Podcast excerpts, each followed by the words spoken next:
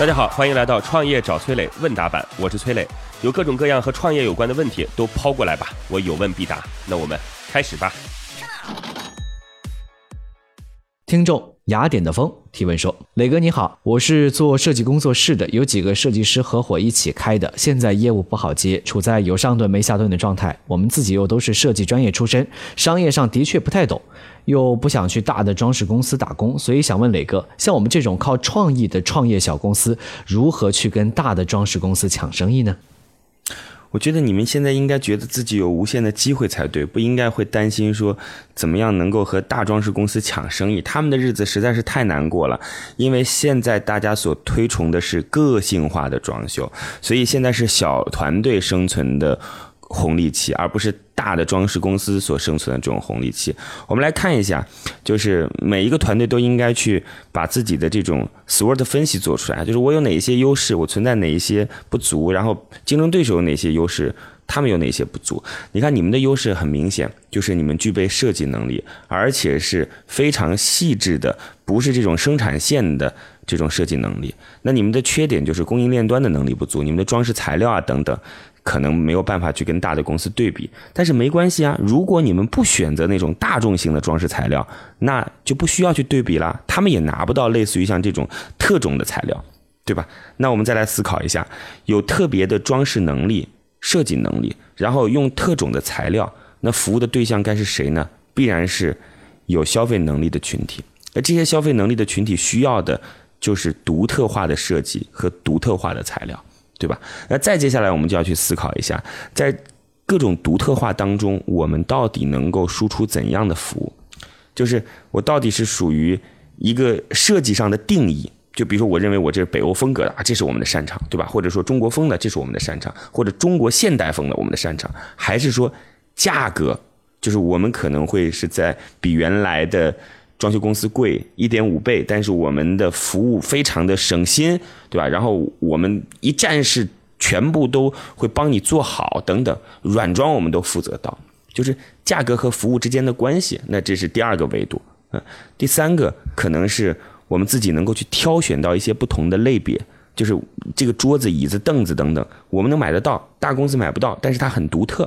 那这就是供应链独特的能力，就是我们要去思考。当我们和别人不一样的时候，其实不一定是劣势，反而有可能是优势。你要去想清楚。我觉得这个团队其实是非常适合当下消费需求的一个团队。希望你们能够把自己的优势不断的发挥出来，然后祝您成功。各位呢，如果有什么样的创业问题，可以加我的个人微信号八六六二幺幺。八六六二幺幺，我们有一个叫做乐客独角兽的社群，在这当中呢，我们来帮助各位来进行投资人的对接、资源的对接，然后每天还会有不同领域的课程啊，欢迎各位加入到乐客独角兽。我的个人微信号八六六二幺幺，已经有六千多位全国各地的伙伴在这当中了，你还能在自己当地找到自己的组织。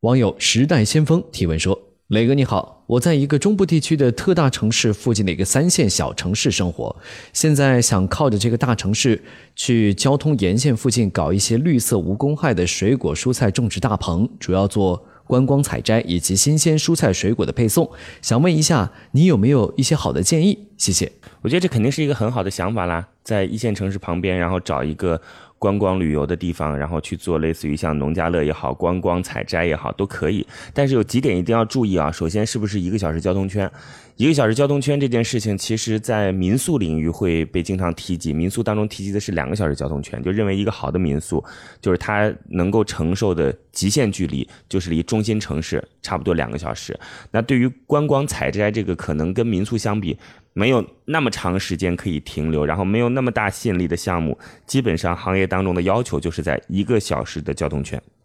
从中心城市。上主要的道路，然后过来是不是差不多一个小时啊？这个距离您自己先把握。第二点呢，就是一定要清楚啊，所谓的观光采摘其实只是旅游目的地的众多选项当中的一项，所以你要看周边是不是有一些配套的设施，就是您是它的配套设施也好，它是您的配套设施也好，这都是您需要去做思考的。类似的项目我刚才提到的民宿也好啊，餐厅也好啊，或者其他的游乐项目，因为在这个呃大棚当中所做观光采摘，作为一个旅游目的地，它的出行吸引力还是不够的。那第三点呢，就是当人来了之后，注意要把客户能够留留下来，甭管说用什么样的方式啊，加微信的方式、关注公众号的方式等等等等，要把他的人留下来。留下来最重要的方式是为了让他下次还能来，同时能够去选择你的一些农产品或者一些农。